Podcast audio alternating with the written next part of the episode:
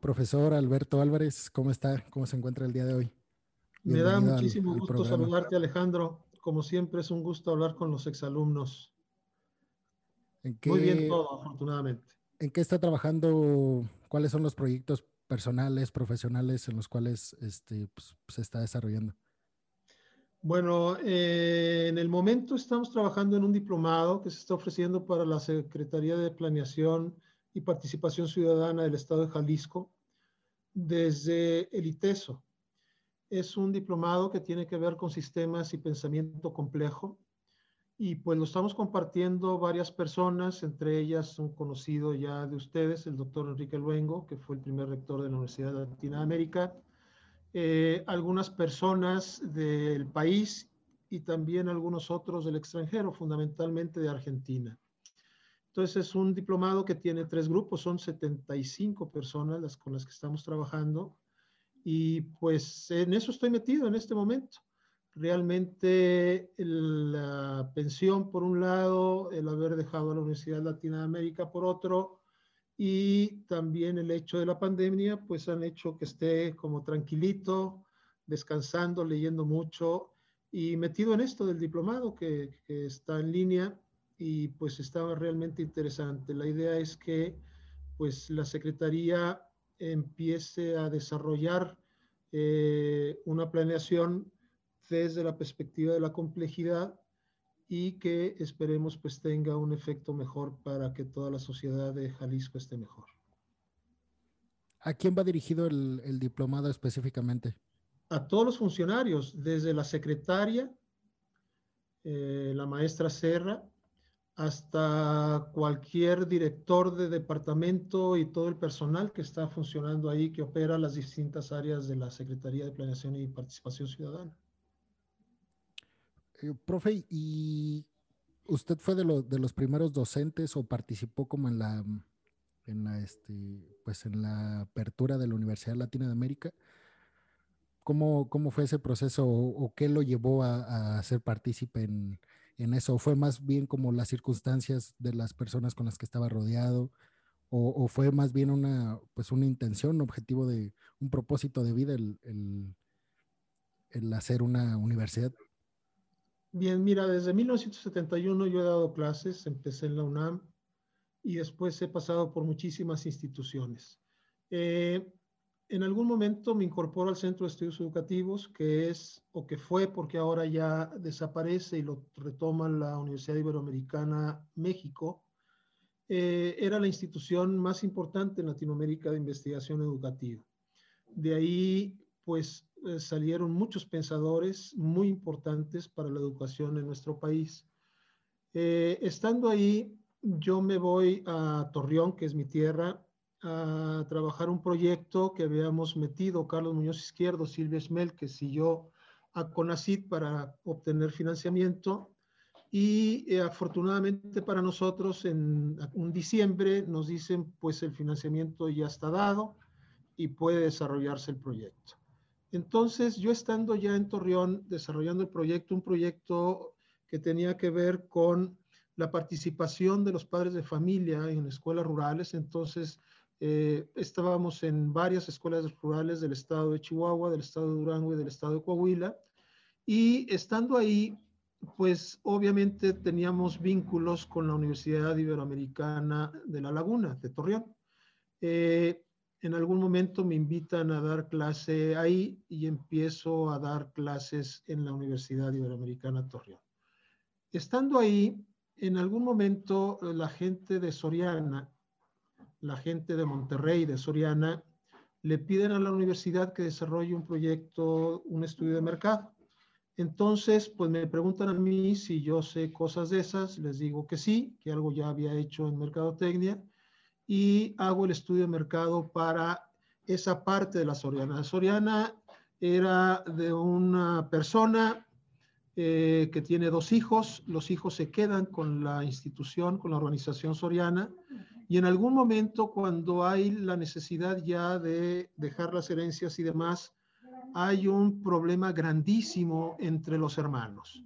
Y se separan, pero se separan sin hablarse a muerte y demás a tal grado que todo lo que suponía organización soriana que tenía que ver con tiendas, restaurantes, eh, tenía que ver también con eh, maquiladoras, eh, concentradoras de alimento, etcétera, pues se hacen dos paquetes incluyendo las personas y se echan un volado y se divide. Unos se van a Monterrey, otros se quedan en la laguna. Entonces yo hice ese trabajo para la gente de Monterrey. Pero pues yo tenía conocidos también en Soriana que estaba en Torreón. De hecho, de las dos familias, pues yo tuve compañeros en la escuela, en la preparatoria Pereira. En ese momento, eh, pues yo estando en la Ibero, recibo la llamada de don Enrique Luengo, padre del doctor Luengo, rector de la Universidad Latina de América, y me dice, y lo voy a decir con las palabras que él usaba, cabrón, ya sé lo que hiciste. Y le digo, ¿qué, don Enrique? Porque los conocemos desde chiquitos, pues nosotros estábamos todavía en primaria cuando éramos ya amigos. Y eh, me dice, quiero hablar contigo. Le dije, pues con mucho gusto, don Enrique, ¿dónde quiere vernos? En mi oficina, porque era así, como muy tanjate, muy puntual, muy directo. Entonces al día siguiente pues me presento ahí en el corporativo Soriana y me dice, ya me dijeron lo que hiciste para los otros, quiero que te vengas conmigo.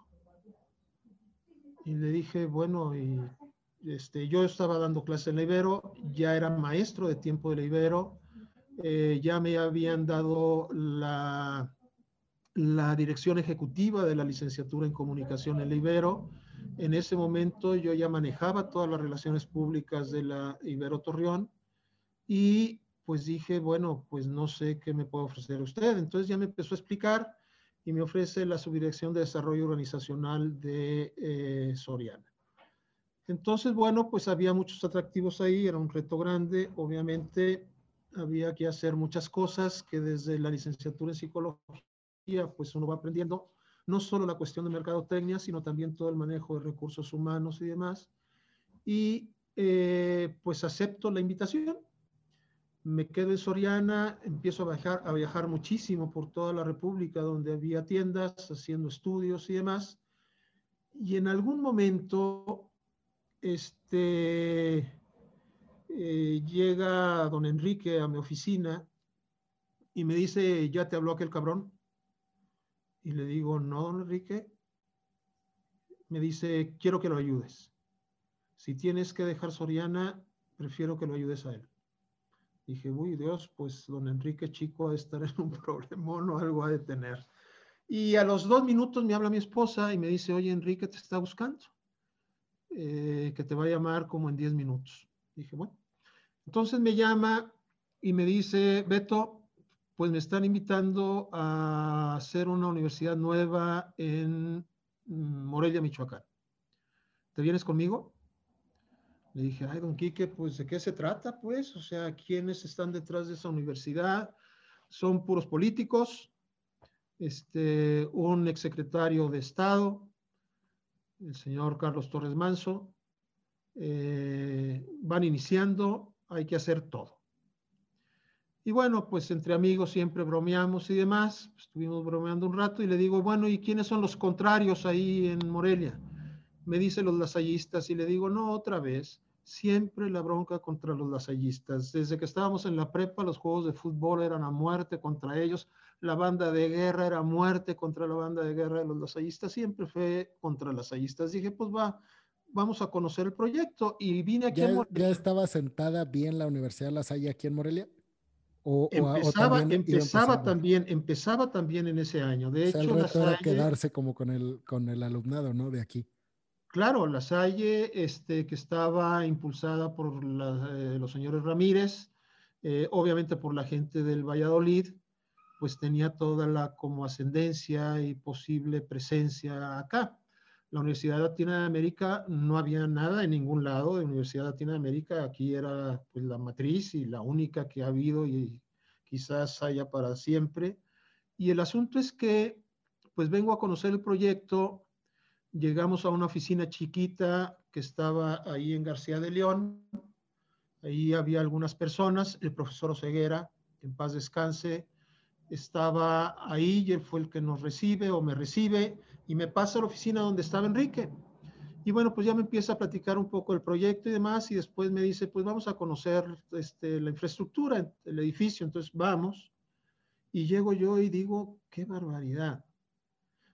Un solo edificio, solo un primer piso, puro ladrillo, pura tierra, nada de puertas, nada de ventanas. Dije, oye Enrique, pues ¿cuándo va a empezar este proyecto? Eso fue en junio. Y me dice, pues tenemos que arrancar en septiembre. Dije, ¿estás loco? Pues ¿cómo vamos a arrancar en septiembre si esto, ¿a dónde nos vamos a ir a meter? Pues ellos me aseguran que va a estar. Entonces, eh, pues ya lo conversé con mi esposa, con mis hijos, y dijimos, pues es un interesante, un interesante reto, pues vamos. Pero, dije, ah, sí. Ay, perdón por la, por la interrupción, profe. O sea, ustedes dos eran los únicos personajes como del ámbito académico, o, o sea, el otro frente era como, como apoyo económico y gubernamental, digámoslo así, o había más personajes aparte de ustedes dos eh, que estaban como de lleno en la, en la academia. Eh, Enrique estaba en la Ibero León, en la Ibero México. Él había sido director de varios departamentos y demás, y ya nada más estaba como investigador docente, numerario y demás. Eh, de México también llega junto con él otra persona que fue quien manejó la parte administrativa originalmente en la universidad, Baldomero Carrera, un físico, que tenía muchos años de experiencia también en la Ibero pero podríamos decir que los tres únicos académicos que, hicieron la, Universidad Latina de América fuimos Enrique, Baldomero y yo. Baldomero se metió en la parte de administración, yo me metí en todos los servicios de la universidad, todos, y el doctor Luengo pues en la parte de rectoría. Este, y el patronato, bueno, estaba formado originalmente por tres personas, después sale una, llegan otros, y ellos pues son el soporte económico de la institución. Eh, fundamentalmente, no había relación eh, universidad-gobierno, estrictamente hablando. Sí eran expolíticos, los tres fundadores habían tenido cargos políticos de algún tipo, diputaciones, presidencias, este, Secretaría de Estado a nivel federal, etcétera, ¿no? Pero sí los tres académicos iniciales éramos nosotros. Entonces, bueno, pues yo llego en el mes de finales de julio acá. El edificio va creciendo. A pesar de mis dudas, lo veo que se va terminando, se va terminando. Y pues teníamos que hacer planes de estudio, teníamos que imaginarnos todo el proyecto y demás. El rollo de la complejidad pues ya estaba muy presente, tanto en Enrique, debo decir que él es uno de los hijos eh, predilectos de Edgar Morán. Este, y Alfredo Gutiérrez, un gran pensador también eh, de la complejidad mexicano, ya fallecido, pues fueron como los eh, iluminadores, digamos, de todo lo que fue el proyecto universitario. Este, entonces, pues nos tocó hacer todo, todo lo de adentro. Eh, todos los planes, contratar maestros, imaginarnos la estructura, eh, la filosofía, las misiones y demás. Teníamos claro que llegábamos a un lugar en donde se había cerrado por diferentes razones eh, la puerta a las instituciones de otros lugares, no solo educativas, también de otros géneros. cuando nosotros llegamos aquí, existía la Universidad Michoacana de San Nicolás de Hidalgo, eh, existía el Instituto Tecnológico de Morelia, el regional, existía algo que se llamaba en ese momento Instituto de Estudios Superiores Vasco de Quiroga. Y eran las tres únicas instituciones educativas que había en la ciudad de educación superior. En otros lados del estado, pues estaba el Colegio de Michoacán y demás. Y parece que la hegemonía de alguna manera de Michoacana y la Michoacana vinculada al gobierno, pues hacía que las instituciones educativas no entraran. Afortunadamente, eh, el gobernador Figueroa, Genovevo Figueroa Zamudio, tiene la visión de que aquí había que abrir las cosas. los jóvenes cada vez se iban más y no regresaban al Estado. Entonces él considera que era importante abrir este, ya el espacio. Es probable que por la amistad política que tenía con don Carlos Torres Manso, pues se dé esta posibilidad. Y en ese mismo año, 1991, entra tanto la Universidad La Salle como nosotros. El Instituto de Estudios Superiores Vasco de Quiroga sería siendo instituto en ese momento. Cuando Enrique Luengo y yo vamos a saludar y a presentarnos con el secretario de Educación de esa época, pues las condiciones que el secretario de Educación nos comenta que deberíamos de cumplir para poder estar en el estado de Michoacán y en particular en la ciudad de Morelia, pues tanto Enrique como yo las considerábamos totalmente fuera de, de cualquier lógica y sentido. Y dijimos, pues nos vamos con la federación, los registros de validez oficial de estudios los obtenemos en la federación y tuvimos las carreras que esta persona había dicho que no podíamos tener, porque ya estaban en la Universidad Michoacana. Nos llamamos universidad de entrada, cuando nos había dicho que no podíamos ser universidad, etcétera, etcétera, etcétera. Entonces, pues bueno, entramos aquí y la carrera empieza con, con la Salle.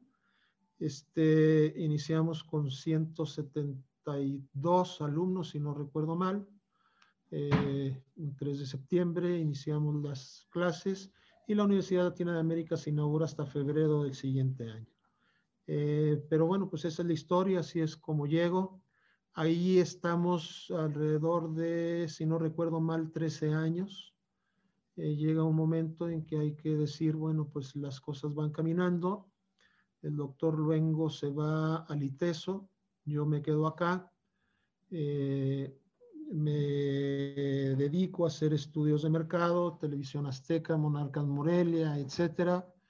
Y eh, en algún momento me invitan de la Comisión Estatal para el Acceso de Información Pública a hacer un estudio para ver cómo anda el conocimiento de la gente sobre el acceso a la información pública.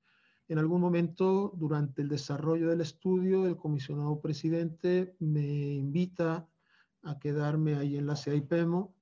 Me quedo como subdirector de planeación y evaluación.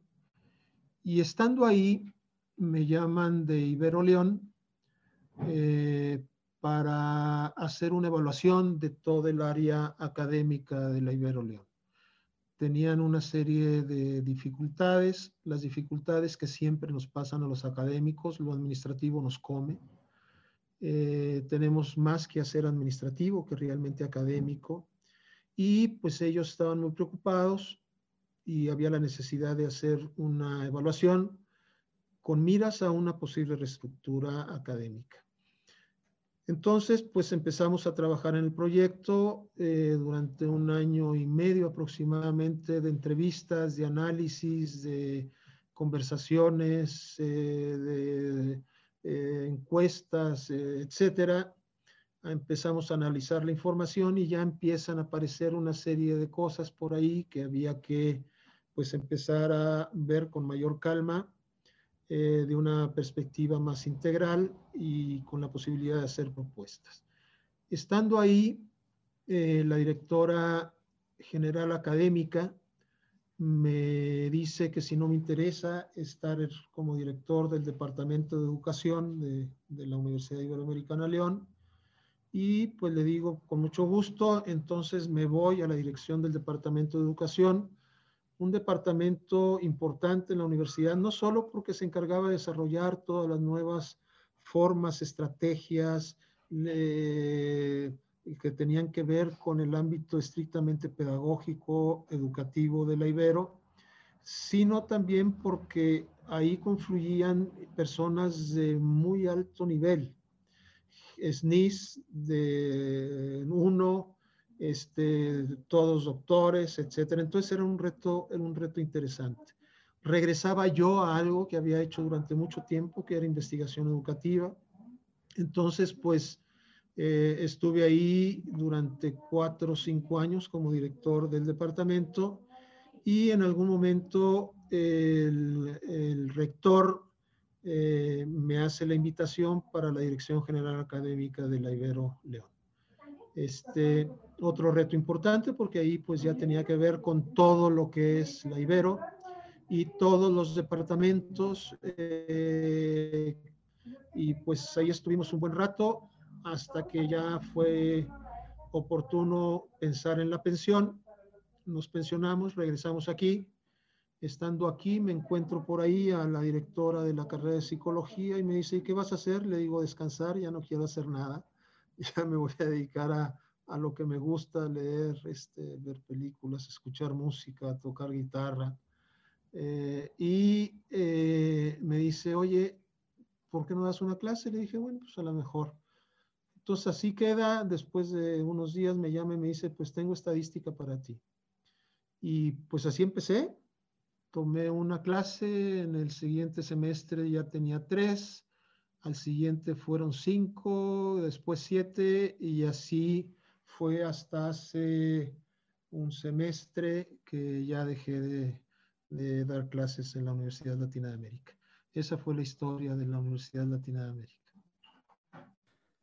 Profe, ¿qué pasó en, ese regreso a la Universidad Latina de América y que empieza, que toma una clase estadística? ¿Qué, se encontró? O sea, ¿cómo fue como el, regreso en, cuestiones de, pues de relaciones dentro de la, de la Universidad Latina? O sea, yo me imagino que para algunos docentes que estaban en, puestos, digamos, importantes en la universidad en ese entonces, pues que llegara Alberto Álvarez, quien fue fundador de, la universidad, pues significaba también a lo mejor un, o sea, un reto en, que usted podía estar como, pues de que usted podía tomar un puesto, tal vez la rectoría, la vicerrectoría. ¿Cómo fue como ese, ese proceso de las relaciones entre él con, con sus compañeros docentes y si en algún momento lo intentó o ya fue algo que, definitivamente no, nunca le interesó. Ya, pues el regreso, como todos los regresos, son eh, de mucha incertidumbre. Yo me encontré con una universidad ya pues, distinta en muchos aspectos a lo que nosotros habíamos dejado. Seguían varios de los maestros que nosotros habíamos contratado eh, a mí me tocó hacer todas las contrataciones de maestros al inicio, muchos de ellos seguían ahí. Eh, personal de intendencia, de la parte administrativa también seguía ahí. Y bueno, con ellos, pues la relación, debo decir que fue como si yo nunca me hubiera ido. Eh, muy afectuosa, muy cariñosa, de mucha confianza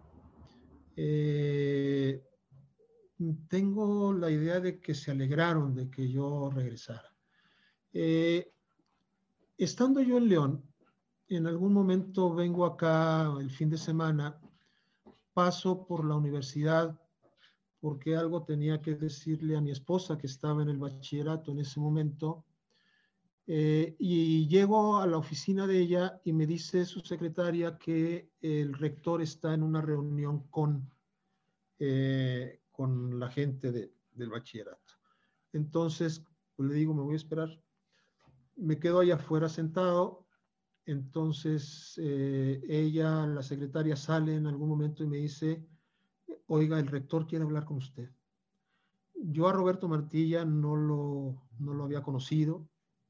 Eh, él entró quizás un mes o dos meses antes de haber salido de la, de la UNLA eh, la primera vez. Y pues, ah, no sé, diez minutos después sale y me dice, Alberto, qué gusto, eh, pásale. Y me pasa a la oficina de mi esposa. Y quiero platicar contigo, me interesa repatriar a Enrique y a ti, eh, yo quiero que estén aquí, etcétera. Y ahí quedó la cosa. Cuando me invitan y regreso a dar la clase de estadística, bueno, pues voy a saludarlo, eh, a ponerme a las órdenes, para cualquier cosa que pudiera yo ser útil. Eh, me platica que están haciendo toda la estructura académica, que la están viendo y que están por abrir la facultad de ciencias económicas administrativas. Entonces yo le digo, ¿cómo que facultad? Y me dice, sí, la, la facultad. Le digo, a ver, el modelo de la UNLA no es para facultades ahorita, el modelo de la UNLA es para departamentos.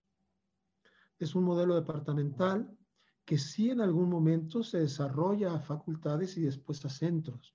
Entonces, pues eh, me pidió, me preguntó sobre lo que eran los departamentos y demás. Bueno, pues ya le platiqué yo. Y sí, finalmente se queda como un departamento y se hacen todos los departamentos de salud y recreación, económico-administrativas, eh, etcétera. Eh, eh, siempre el contacto con los maestros, pues era también muy afectuoso, qué bueno que estás aquí. Y me di a la tarea, pues, de buscar quienes ya no estaban. Y pues muchos ya no estaban, obviamente y pues me dediqué a invitarlos a que estuvieran de nuevo porque a mí me da la impresión de que las cosas, y según lo que yo había escuchado estando en León y a mi regreso, pues parecía que las cosas no iban muy bien académicamente hablando. Y sí me di cuenta en los grupos que las cosas eran muy relajadas que el rigor académico que se tuvo al inicio se había disminuido de manera significativa. Y por eso pensé que regresando a algunos maestros de aquella época, pues se pudiera recuperar algo. Eh, yo en mis clases traté de ser lo más serio posible, lo más riguroso posible. Eh, y pues así siguió. En puestos importantes en, ese momento, eh, pues el rector no lo conocía, eh, la vicerrectora administrativa sí, porque eres hija de uno de los socios fundadores. Ella estuvo con nosotros, pero estaba como contralora y después la pasamos a ser en aquel momento la directora general administrativa. Eh, en el área de servicios universitarios ya se había fragmentado, ya había una dirección general, ya había una vicerrectoría académica, ya habían direcciones que se dedicaban a cultura, deportes, etcétera. Eh, pero no había mucha gente conocida. De hecho, el vicerrector en ese momento, eh, yo lo había contratado para que diera algunos módulos en una especialidad en educación que ofrecimos para que los maestros de la misma UNLA pues se formaran y conocieran a profundidad la cuestión de la complejidad y demás. Eh, pero era el único realmente. Ahora, pues uno llega como maestro eh, ya sin ningún tipo de aspiración. Nunca he sido una persona que aspire a tener cargos importantes en las instituciones. Me gusta más eh, trabajar desde abajo. Eh, la vida me ha dado cargos importantes.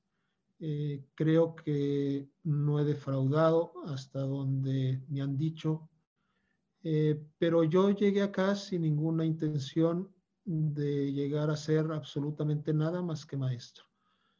Ya no tenía ganas de administrar instituciones educativas, yo creo que ya había sido suficiente con lo que habíamos hecho aquí en, en Torreón, en la Ibero León, y pues ya quería dedicarme a la docencia nada más. De hecho, yo ya había renunciado también a hacer investigación, a escribir. Lo último que escribimos fue un libro de universidades para el siglo XXI junto con Enrique Luengo, Silvia Schmelkes eh, y varias gentes más. Eh, y dije, bueno, pues este ya fue el último. Yo ya no vuelvo a escribir nada, ya no quiero angustiarme por procesos de investigación, ya no me voy a dedicar a otra cosa, sino a dar clases. Y ahí estuve dando clases, este, hasta hace un semestre y meses. ¿Y por qué decidió dejar la Universidad Latina de América? Bueno, yo no decidí. ¿Cómo fue ese proceso? yo no decidí dejarla a mí me informan que por instrucciones superiores ya no podía yo seguir dando clases ahí. Eh, y bueno, uno entiende las cosas. Eh, hubo una serie de eventos que desde mi perspectiva y creo que desde la perspectiva de los mismos alumnos y del personal administrativo varios y de muchos maestros, eh, no era lo mejor para la institución.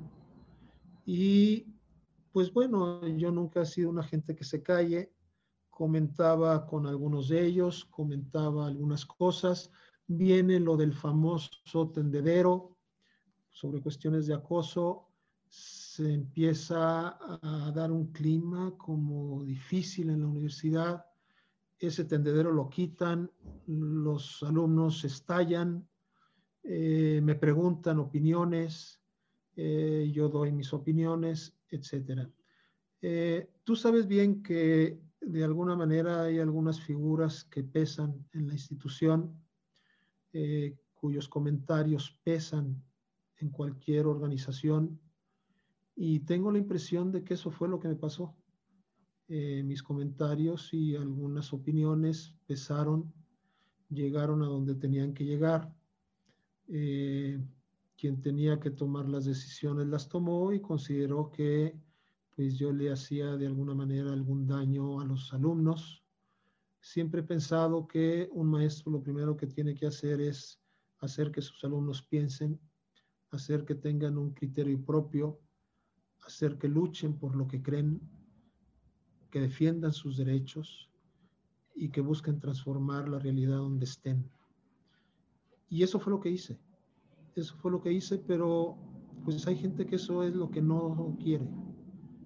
Y pues bueno, no todos pueden salir de la institución. Es igual que los partidos de fútbol que tú bien conoces. Se va el director técnico y quedan los jugadores entonces, bueno, pues salí de la universidad.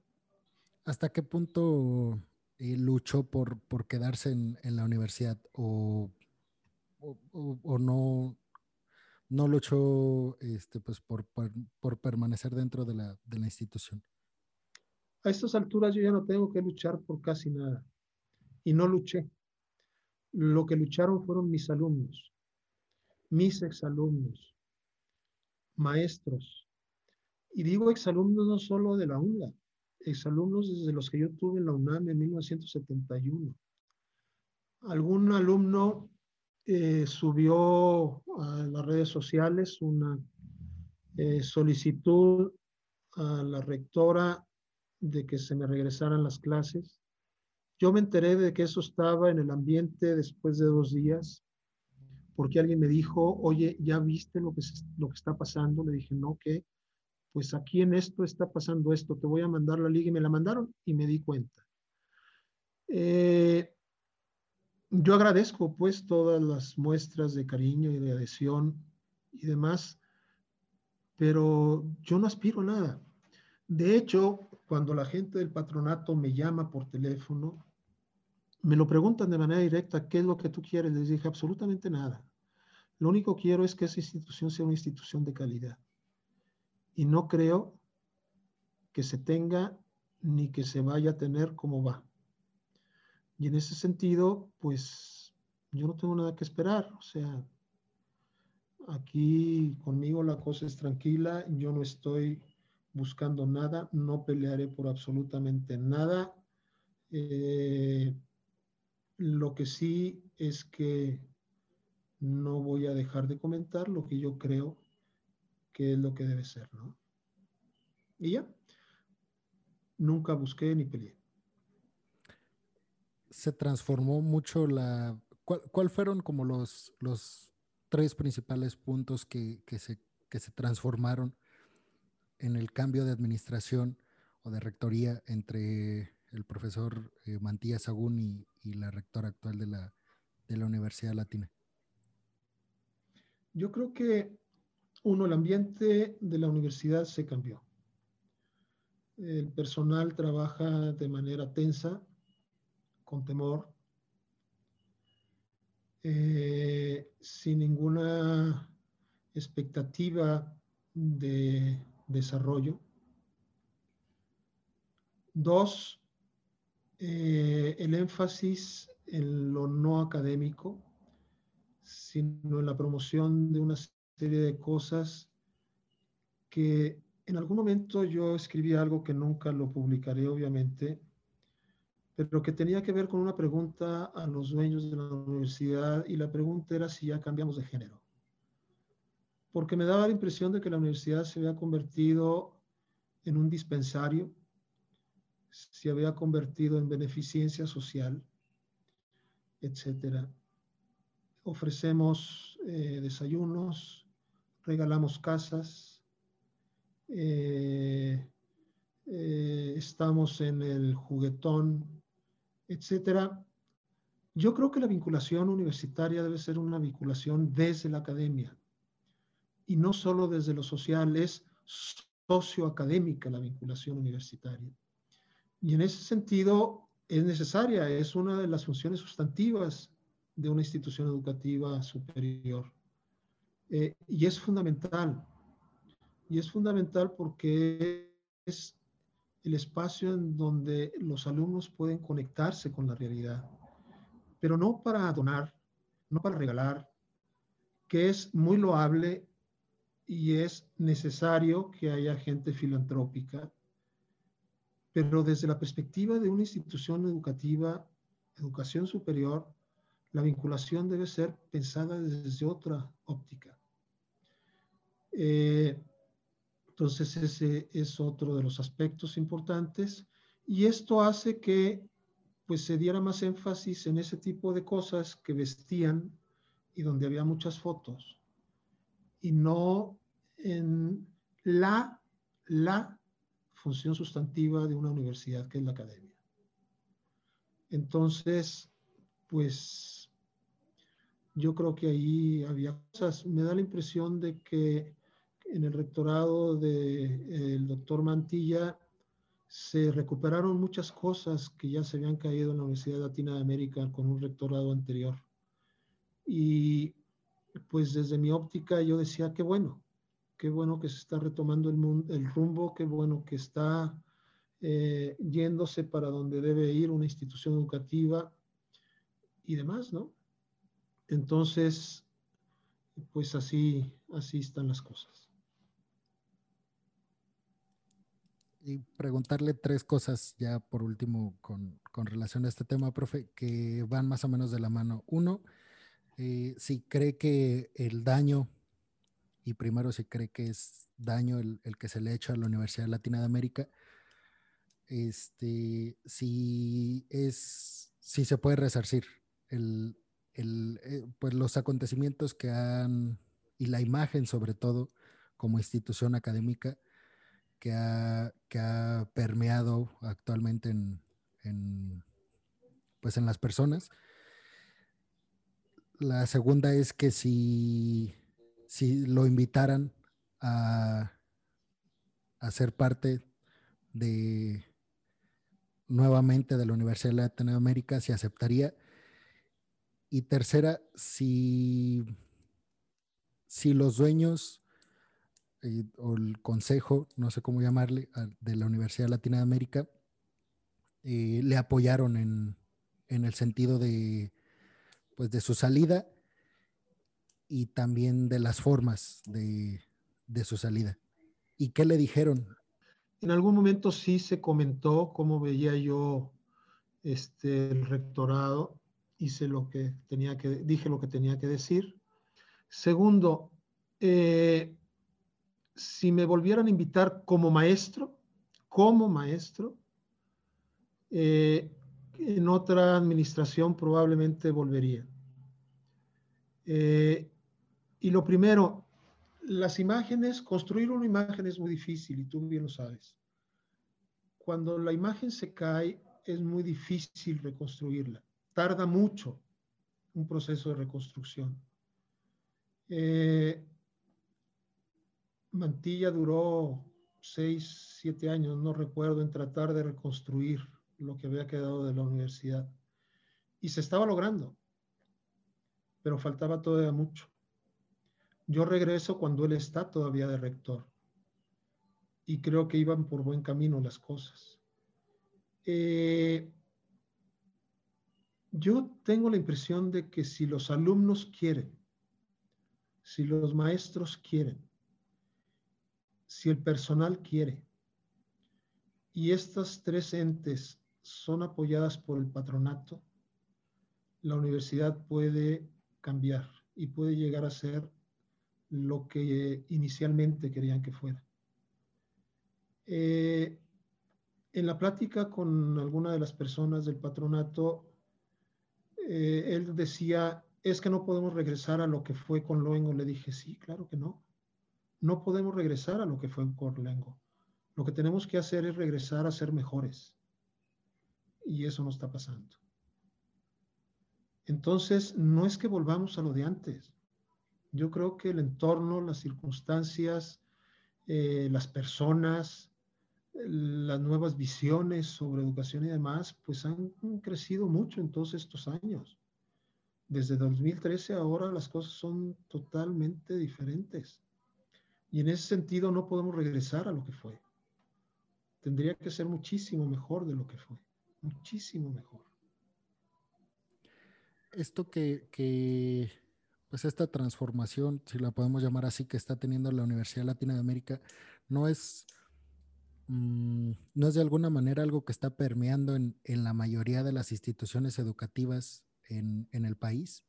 No es una característica de, pues me imagino que sobre todo las de las universidades particulares que se tienen que, pues de alguna manera, eh, que tienen que cambiar sus prácticas en, en el exterior, este, pues para sobrevivir Sí, yo creo que todas las instituciones están tratando de adaptarse a las nuevas realidades. Estamos viviendo una policrisis, una crisis sanitaria, una crisis eh, ambiental, económica, social, cultural, geopolítica, educativa, y que es difícil de solucionar por lo mismo. Es decir, para poder solucionarlo hay que tener una visión compleja y hay que entrarle desde todas las aristas las universidades tienen que adaptarse a esta policrisis, tienen que entender un entorno que es distinto. Y no hablo ahorita por la pandemia, no hablo de que ahora tenemos que trabajar en línea, no. Las estructuras universitarias deben modificarse. Las universidades como estamos son del siglo XVIII, o sea, no podemos seguir así. Ya no podemos dar respuesta al nuevo mundo. Tenemos que cambiar. Hay una serie de retos diferentes totalmente para las instituciones. El conocimiento ya no lo podemos tener tan fragmentado como lo tenemos. Ya no podemos hablar de psicología por un lado, de derecho por otro, de economía por otro, de etcétera. O sea, seguimos fragmentando la realidad cuando la realidad es una. Y esa una realidad, sí para analizarla debemos fragmentarla, pero para accionar en ella no debemos accionar fragmentados. Entonces, las instituciones educativas que formamos a quienes van a enfrentarse y a vivir en esta nueva realidad, pues tenemos que pensarnos de otra manera. Este, eh, Edgar Morán ha planteado muchas alternativas por ahí en sus diferentes textos. Eh, acaba de salir un nuevo texto del doctor Enrique Luengo, precisamente que tiene que ver con la renovación de toda la, universidad, eh, porque no puede seguir igual las universidades que no cambien y adaptarse es en el sentido piayetano de la palabra, acomodarse en el sentido piayetano de la palabra, es decir, transformar el entorno para transformarse a uno mismo también. Y en ese sentido, pues todas deben hacerlo. Quien no lo haga, pues difícilmente va a poder competir, difícilmente va a poder sobrevivir. ¿Por qué? Porque no va a tener respuestas nuevas. No podemos dar respuestas a los problemas nuevos con razones viejas. Entonces, pues hay que cambiar, no hay otra. Siempre he tenido la impresión, después de que salí de la universidad, de que en el discurso social, eh, que no sé si, si empezó como a florecer ese discurso justo a partir de que yo salí de la universidad, o más bien no era consciente de ese discurso porque estaba dentro de, la propia universidad o del proceso universitario, pero cuando salí me encontré con que eh, había como una cierta, un cierto rechazo muy fuerte a la idea de, de, prepararte académicamente hablando. No en cuestiones ni de conocimiento ni de prácticas, sino específicamente asistir a la escuela, a tus clases y salir con un título universitario. Como que sentía que el, discurso ya era de no te sirve para nada estudiar, no te sirve para nada perder cuatro años de tu vida cuando los puedes aprovechar en, en, pues en hacer lo que realmente te hace vivir bien, que es pues hacer dinero. Y bueno, es, eso decía el, eso, con, esas, con ese tipo de opiniones me encontré. Creo que si en el discurso está, y algo de lo que decía Sonia es que pues a lo mejor es un síntoma de algo que está pasando muy en el fondo de la, de la sociedad. Y, y, sí, pues a lo mejor no en cinco años, tal vez no en diez, pero ¿qué tanto peligro corre la, la escuela tal y como la conocemos actualmente de que eventualmente desaparezca? Le digo, a lo mejor no en cinco, no en diez años, pero que pues que desaparezca el, el hecho de, de ir, estar en el aula, escuchar a una persona que está más preparado que tú, al menos académicamente, y que te diga cómo deben ser las cosas, este, hasta, dónde, hasta dónde le va a alcanzar a este, a este tipo de sistema educativo. Esa, esa postura no es nueva, existe desde hace muchísimos años. Por ahí había un filósofo que se dedicó a decir que la escuela no servía, que había que cerrar todas las escuelas. Y cuando lo decía era muy curioso porque las fotos detrás de él señalaban todos sus diplomas de la Universidad de la Sorbona, etcétera, etcétera, etcétera. Eh, las instituciones educativas como están no tienen futuro. Si eso significa que van a desaparecer, es probable que desaparezcan.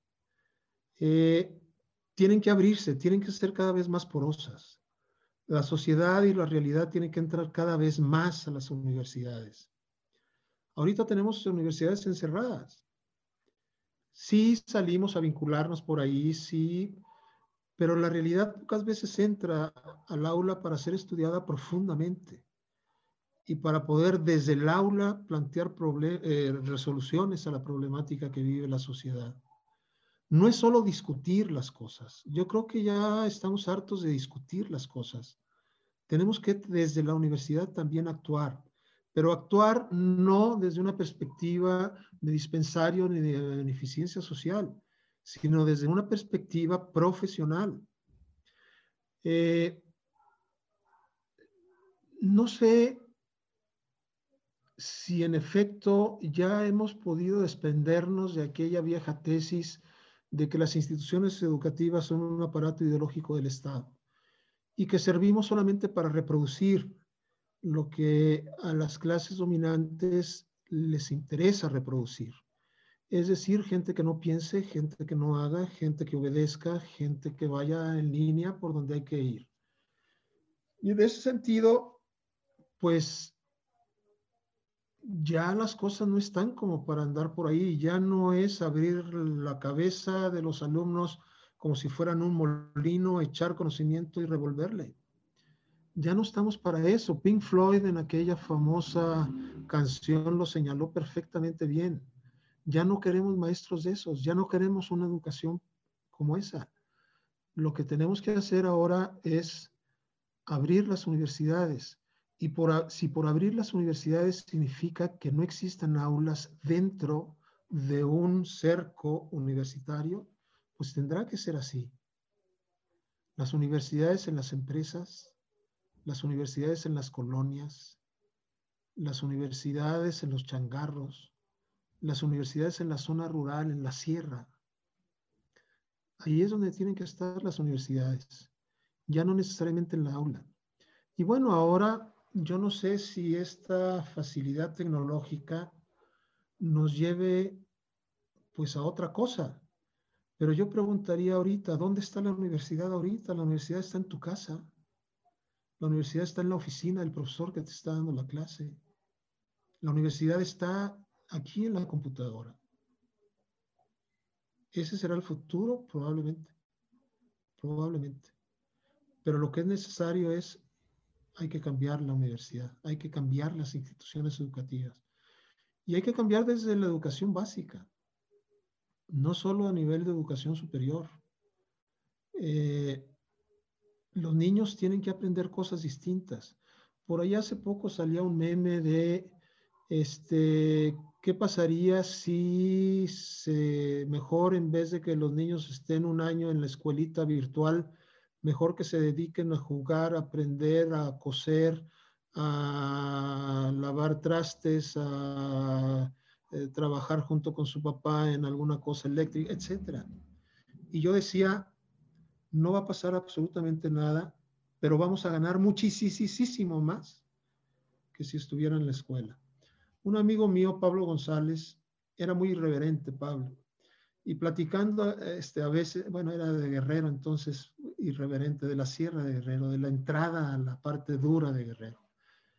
Él decía que la solución de la educación en México era convocar a un Congreso Nacional a todos los maestros en el Estadio Azteca.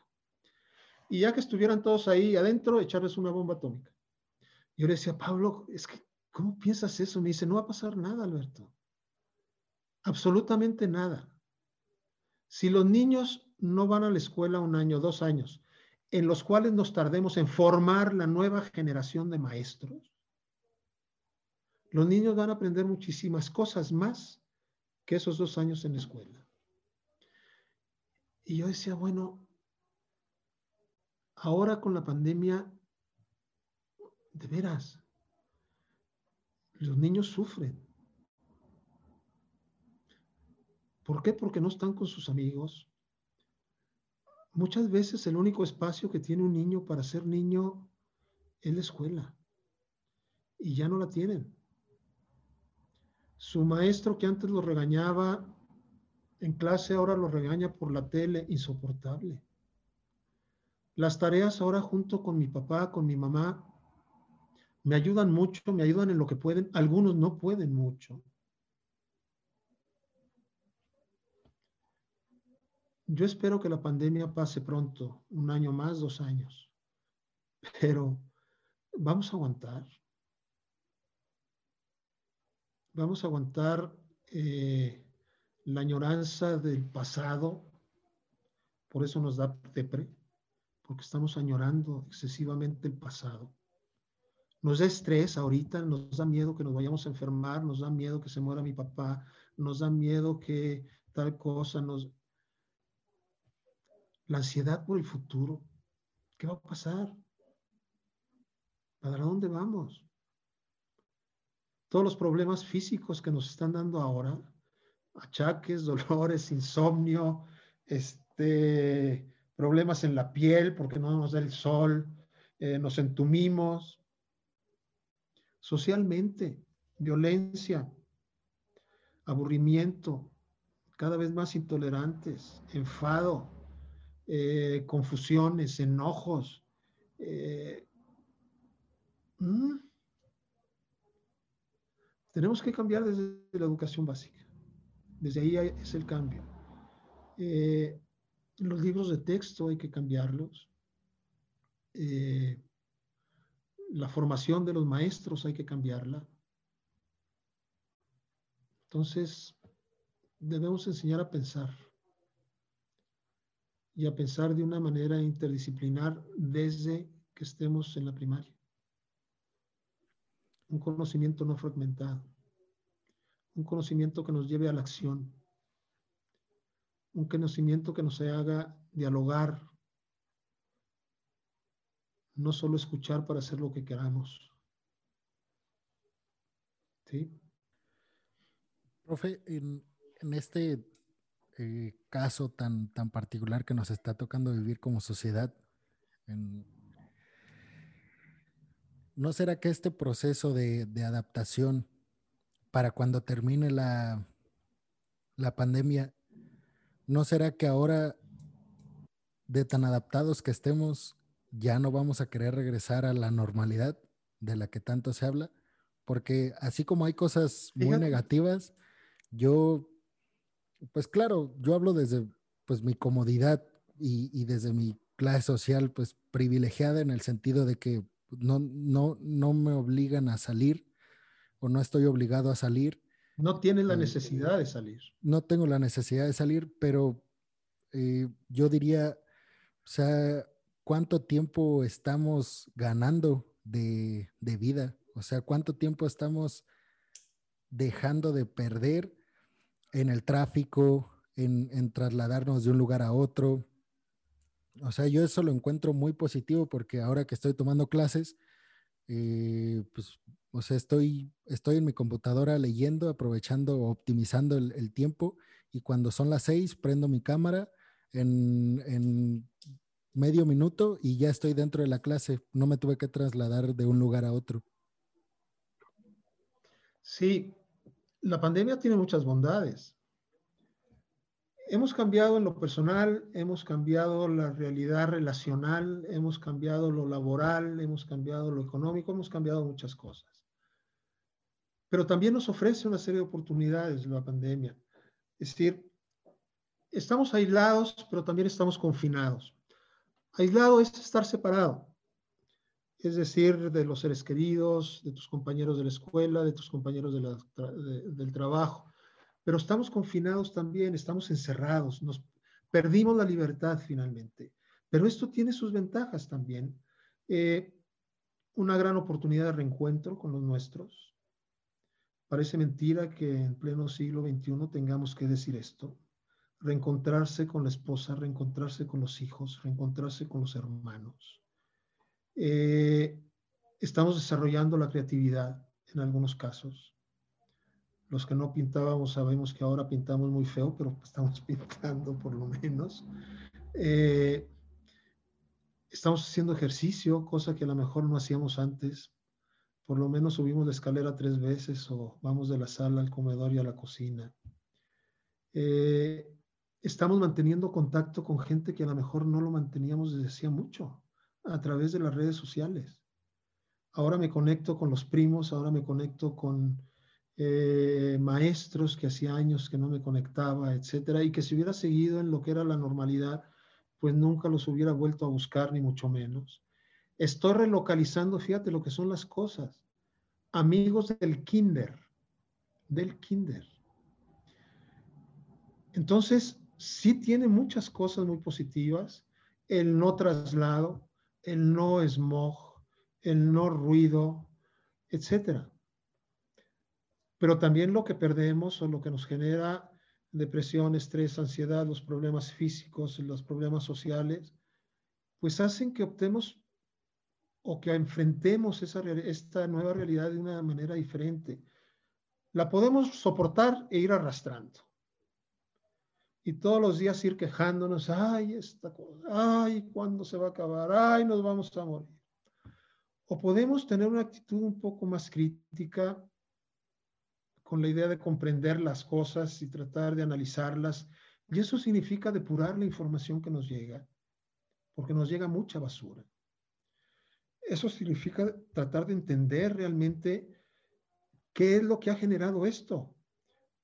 El mendigo virus fue el que nos lo trajo, fue el vehículo. Pero la pandemia realmente está generada por todas las broncas ambientales, por todas las broncas sociales, por todas las broncas eh, geopolíticas, cultura, por, por toda esta policrisis que está padeciendo la humanidad. Ahora, ¿cuál debe ser la actitud? Pues transformar. ¿Y qué tenemos que hacer si quisiéramos nosotros transformar esto? Pues no sé, buscar una forma sana, creativa, productiva de entretenernos.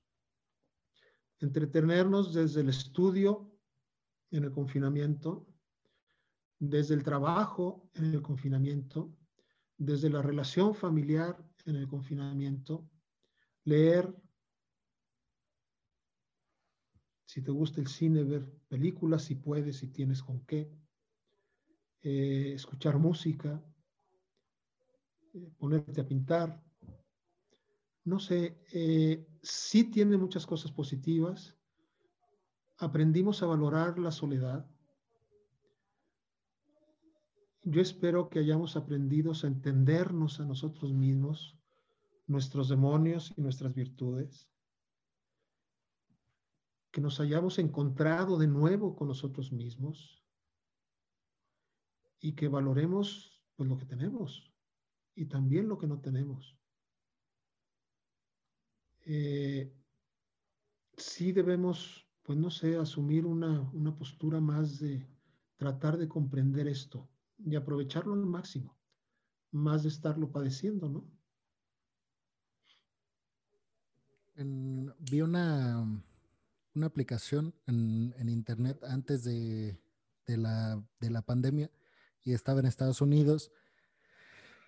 Entonces la, aplicación consiste en que te dice más o menos el tiempo de vida que te queda en interacción con la persona que tú estás metiéndole ahí los datos. Por ejemplo, en yo hice el, caso con mi mamá.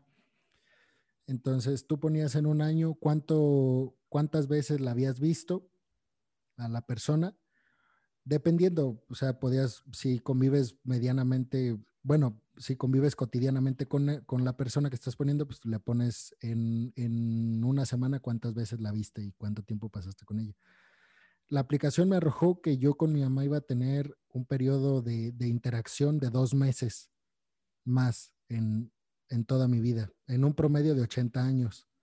O sea, de 80 años mi mamá y 80 años yo.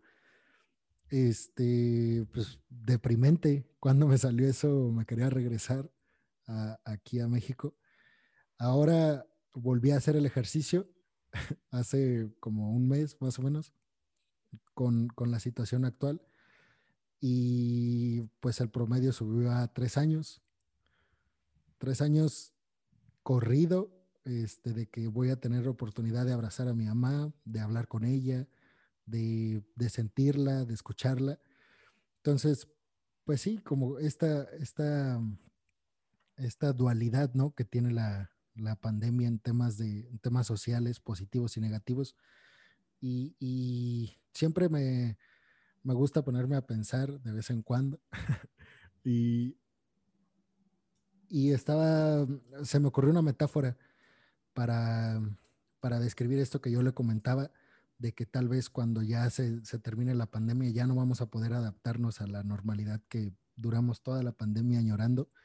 Y me imaginaba en un día soleado, eh, bonito, este, donde está pegando la brisa, del aire, escuchas las, las, hojas caer de los árboles y de repente te meten en un cuarto eh, negro, oscuro, y, y ya pues te, te, la pasas extrañando, ¿no? El sol, eh, ver las nubes, el cielo, sentir el aire, y de repente sales y ya es de noche y ya no está tan distinto, ya no lo ves tan distinto a, a, a, pues al cuarto oscuro, ya lo ves más o menos igual de oscuro, ya no está el sol, ya no está el aire. Entonces yo pienso, y ojalá que, pues, ojalá que me equivoque, pero siento que eh, la mayoría de las personas no nos, nos, va a terminar gustando mucho el, esta, dinámica, esta dinámica social que, que estamos viviendo actualmente, tal vez más de nuestra generación para abajo. Yo creo que nos, nos nos está gustando mucho, aunque digamos que extrañamos este, la, estar en la escuela e interactuar con las personas. Este, pero yo creo que cuando despertemos y cuando salgamos de ese cuarto oscuro, ya no nos va a parecer tan, pues tan cambiante el, entorno que dejamos y el que estamos dejando. Y bueno, le quería preguntar desde su, desde su experiencia, profe, como pues hay que psicólogo de, profesión, que, bueno, preguntarle si, si ha ejercido como, como psicólogo, porque eso, esa es una duda personal. Este, y, y, preguntarle desde, desde su preparación y con esto que le comento, con la metáfora ahí que me aventé, este, ¿Cómo cree que nos, que nos vaya a afectar y a beneficiar el hecho de, estar encerrados y que en algún momento eventualmente vamos a tener que ahora exigirnos en adaptarnos nuevamente a la normalidad que, que dejamos pues hace ya varios meses. Fíjate que me, que me hiciste recordar alguna frase que yo utilizaba mucho cuando promovía la Universidad Latina de América y le decía a los chavos de, de X bachillerato que estaban sentados ahí enfrente escuchando todo el, el discurso profesional que lo que pretendía la Universidad Latina de América era formar inadaptados. Y mucha gente abría unos ojototes inmensos y esto lo volví yo a repetir en la misma universidad y mucha gente abría los ojotes. Y les decía, es que si formamos gente adaptada, no se va a poder acomodar a los cambios que son tan vertiginosos que le va a presentar la realidad. Y esa gente pues va a morirse. Entonces lo que tenemos que hacer es formar gente que tenga las habilidades necesarias para adaptarse a cualquier cambio en el momento en que se da. Y eso significa formar inadaptados. Eh, tienes toda la razón. Yo creo que nos están gustando muchas cosas de esta nueva normalidad, muchísimas. Y yo diría que muchas de ellas son lo que teníamos hacía muchos años. Si bien es cierto que los niños antes salíamos a la calle a jugar y demás, la mayor parte de la vida la pasábamos dentro también y estábamos con la familia y convivíamos con los hermanos y los papás nos enseñaban y jugábamos con ellos, etc. Y es lo que está pasando ahora. Entonces recuperamos algo que había perdido. Yo añoro, por ejemplo, ver señoras sentadas en la banqueta platicando, ahí en sus sillas. El desarrollo urbano ha hecho que esta realidad relacional que había e, entre los vecinos, la vida vecinal, pues se haya ido. Ya no podemos estar en la calle, ya no podemos jugar en la calle. Ya no podemos hacer muchas cosas de las que hace muchísimos años sí se hacían y que ahora algunas de ellas se han estado recuperando. Te decía, estamos valorando la, soledad. Nos estamos encontrando de nuevo a nosotros mismos. Estamos desarrollando una serie de habilidades creativas que no sabíamos que teníamos. Y esto nos está gustando y ojalá que permanezca y ojalá que no la volvamos a cambiar por todo lo superfluo que nos daba la otra realidad, esa realidad que perdimos hace un año y meses. Este, siempre los procesos de acomodación a un nuevo entorno son difíciles, pero hay que asumirlos. Nos vamos a readaptar, sí, pero espero que en ese momento tengamos la tranquilidad para decir, a ver, Gané esto mientras estuve sin libertad. Ahora que tengo libertad, ¿cómo la voy y la debo de manejar? ¿Qué de lo que tuve encerrado debo conservar? ¿Qué debo desechar? ¿Y qué cosas nuevas de las que va a haber afuera? Porque afuera también va a haber muchísimas cosas nuevas.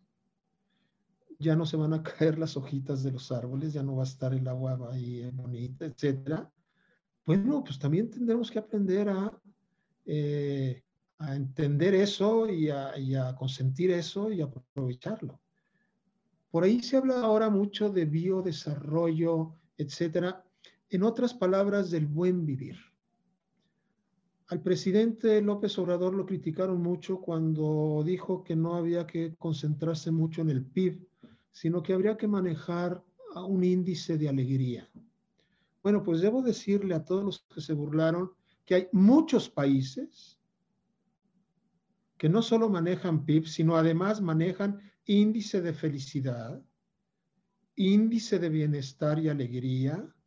O sea, señores, el buen vivir es eso. El buen vivir no es economía. Y no quiere decir que la economía no importe, importa.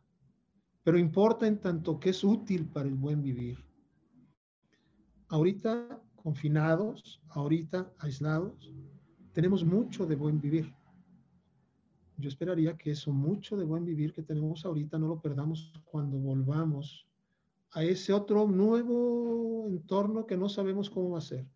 Morán nos invita a que veamos las cosas ahora ya con mucha incertidumbre siempre. Cualquier cosa puede cambiar en cualquier momento este virus llegó de un minuto al otro y mira todo lo que ha provocado. tenemos que acostumbrarnos a vivir en la incertidumbre, tenemos que acostumbrarnos, tenemos que desarrollar habilidades para manejar la incertidumbre, manejar la angustia, manejar el estrés, manejar la depresión. Estas cosas debemos aprenderlas porque ya son un stock, una caja de herramientas útil, vital para la vida diaria. Entonces sí, vamos a encontrar muchas cosas nuevas. A lo mejor los antros, los bailes, en un principio van a estar a reventar, porque esos son los síntomas normales cuando le abren la jaula a los leones de nuevo. Salen desbocados. Y yo creo que eso nos va a pasar en muchas cosas. ¿A poco usted no añora ir al estadio y gritar? Pues claro. Y en cuanto puedas vas a ir a ver ahora al Atlético Morelia, al estadio. Porque ahí está tu pasión, ahí están tus emociones, ahí está tu vida. Eso te lo quitamos. El entretenimiento fue lo primero que quitamos. Entonces recuperarlo, pues tendremos que recuperarlo, pero con una óptica distinta y con una forma de comportarnos distinta también. Tenemos que relacionarnos con el medio ambiente de una manera diferente, total y absolutamente diferente. No podemos que todas estas so pandemias nos sigan pegando como nos pegan, por favor. Y eso no es por culpa del murciélago, carajo, es culpa de nosotros.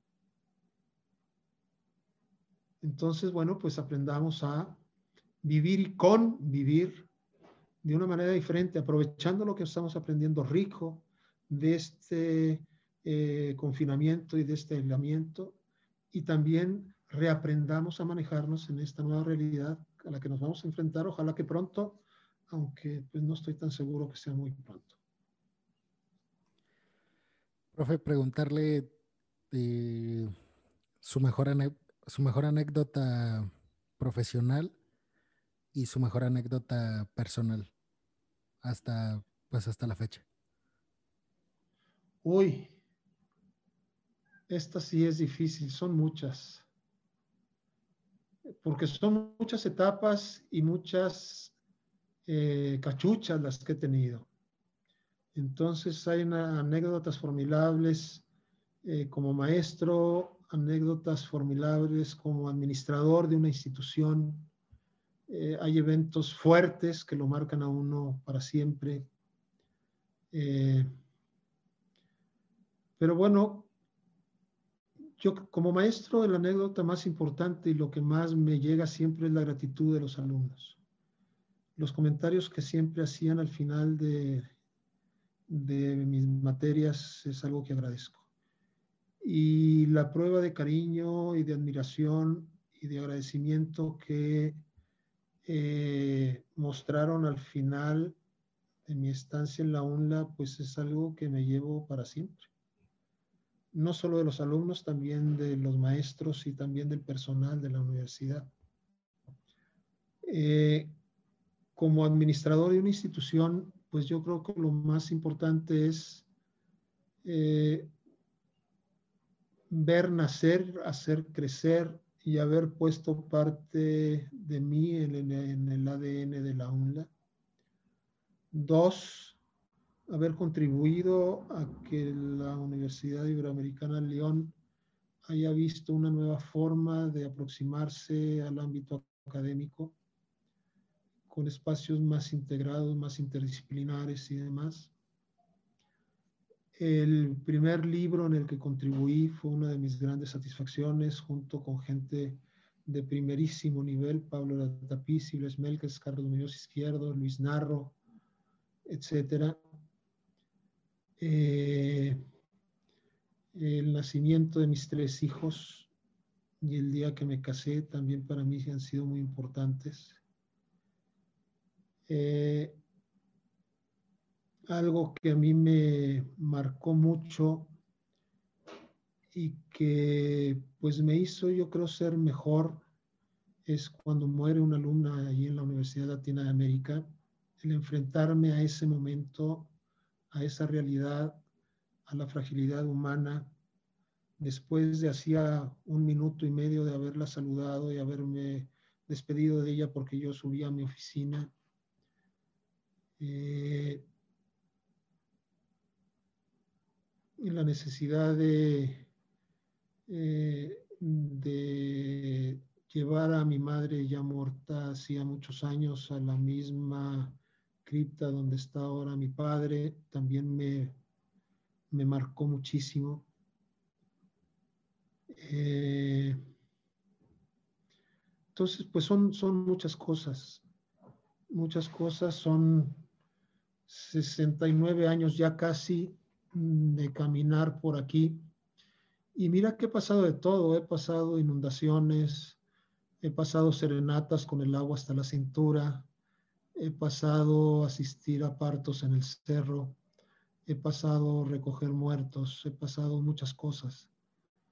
Eh, pero me quedo más con las alegrías, con las alegrías de saber que di lo que pude dar, que lo di de la mejor manera posible, que nunca me quedé con nada, que traté de transformar todo lo que pude transformar desde la óptica que yo tenía, pensando en que generaba un bien. Y pues eso yo creo que es lo que le ha dado más sentido a, a mi vida. Y también preguntarle, profe, ¿qué le diría a, a sus alumnos y a sus, bueno, a sus ex alumnos, ya ahora, en esta etapa de su vida, eh, que pensamos que no está del todo bien por, bueno, yo ya no lo pienso, pero creo que es, la opinión que permea en, las personas que, lo apreciamos. ¿Qué le diría a los alumnos que creen que no está del todo bien por la situación que pasó en, la Universidad Latina de América y de que ya no esté laborando en, la institución? No, bueno, que la vida es así. Es decir, eh, uno está para servir y si no sirve para eso, pues no sirve para nada. Y pues los criterios, las razones son personales eh, tomaron las decisiones y está bien. O sea, yo estoy bien desde el primer día que salí, porque en el que nada debe, nada teme. Este, los alumnos deberían sentirse tranquilos, sobre todo los que pudieron aprovecharme, aunque fuera un solo semestre, ¿no? Eh, no sé si a los que nunca les pude dar clase y que debía haberlo hecho estén añorando que el profe Beto debió haber estado ahí. Ah, yo agradezco mucho porque me siguen buscando, me siguen preguntando. He dado clases eh, porque no entienden al maestro o a la maestra. Eh, asesorías, muchas oiga, profe, ¿me puede revisar esto que lo tengo que entregar mañana porque me lo pidieron para mañana y no sé si esté bien y lo he hecho con mucho gusto siempre? Eh, entonces me tienen ahí, aunque no esté físicamente, estoy. Y eso es lo que importa. Eh, eh, lo que la gente del campo me enseñó cuando conviví con ellos, que estuve muchos años viviendo ahí, fue que el proceso de la vida es uno. Naces, creces, te reproduces y mueres. Y que lo más importante es lo que hiciste y lo que dejaste. Entonces, pues yo sigo estando ahí. en algunos con mucha alegría, en otros quizá no tanto. Pero sigo estando ahí. Me siguen invitando para los exámenes profesionales, por ejemplo. Cosa que agradezco infinitamente cosa que agradezco infinitamente. Ya no voy a poder este, asesorar ninguna tesis más, aunque me lo hayan pedido, pero pues estoy en la mente. Es, eso quiere decir que desde la teoría mercadológica se hizo un buen posicionamiento de mi persona ahí. Estoy en la mente de mis alumnos y de mis exalumnos. Y por último, profe, me gustaría decirle unas palabras y que usted me contestara con lo primero que se le viene a, la mente. Eh, escuela. Todo. Personas. Amor. Pandemia. Aprendizaje. Etapas de la vida? Vivirlas. Profesor. Profe Beto. UNLA. Mi niña, una gran experiencia. Investigación. Conocimiento crítico. Alumnos todo para mí. Internet. Recurso. Educación. Vida. Libros. Conocimiento. Relajación.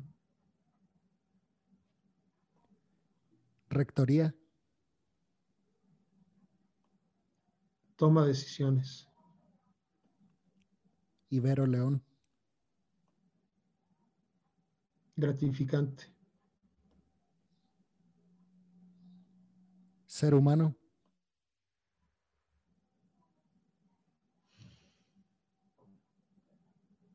Aspiración.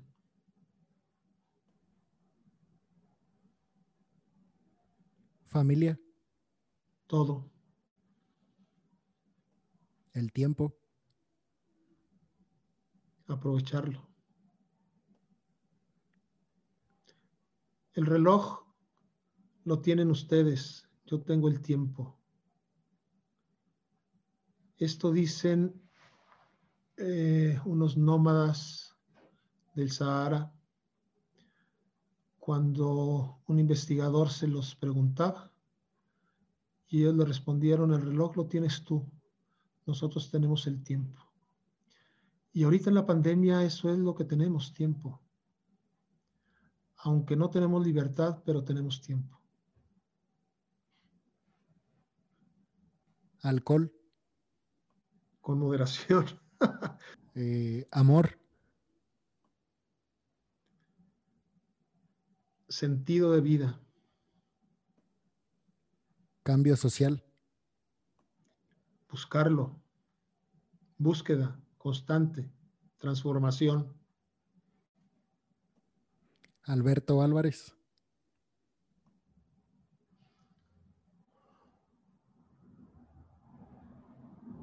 Legítimo. Pues agradecerle, profe, que, haya estado aquí conmigo y este, pues decirle que, que es para mí un gran amigo y que lo considero una persona que, que creo que cumplió con creces el objetivo que, usted me, dice que tiene o que tuvo como, como docente y como académico, que es, pues me marcó en cuestiones eh, universitarias, en cuestiones de conocimiento y en cuestiones de, aspiraciones en, la vida. Y, y, sobre todo en la perspectiva en la cual este, pararse y ver el, mundo. Y pues agradecerle, profe, por eso y, por estar hoy, hoy aquí conmigo. No, al contrario, Alejandro, te agradezco mucho que hayas pensado en mí para, para participar en, este espacio. Eh, y bueno, ojalá los exalumnos también puedan regresar y ver por su universidad, que mucha falta les hace. Entonces, pues yo te convoco a que cuando ya seas maestro de maestría, de grado, pues puedas ser también maestro de enseñanza y de vida quizá para muchos alumnos. Gracias. Este, sí, ojalá que sí. La verdad que es una, una de las cosas que me llenaría muchísimo regresar a, la Universidad Latina de América a darle algo de lo, aunque sea un gramito de, de todo de todo lo que creo que me, que me dio, que me ayudó y que, y que me cambió. Entonces, vale, pues, la gracias. pena el proyecto, vale la pena el proyecto y ojalá que los acoja a ustedes pues como se merecen.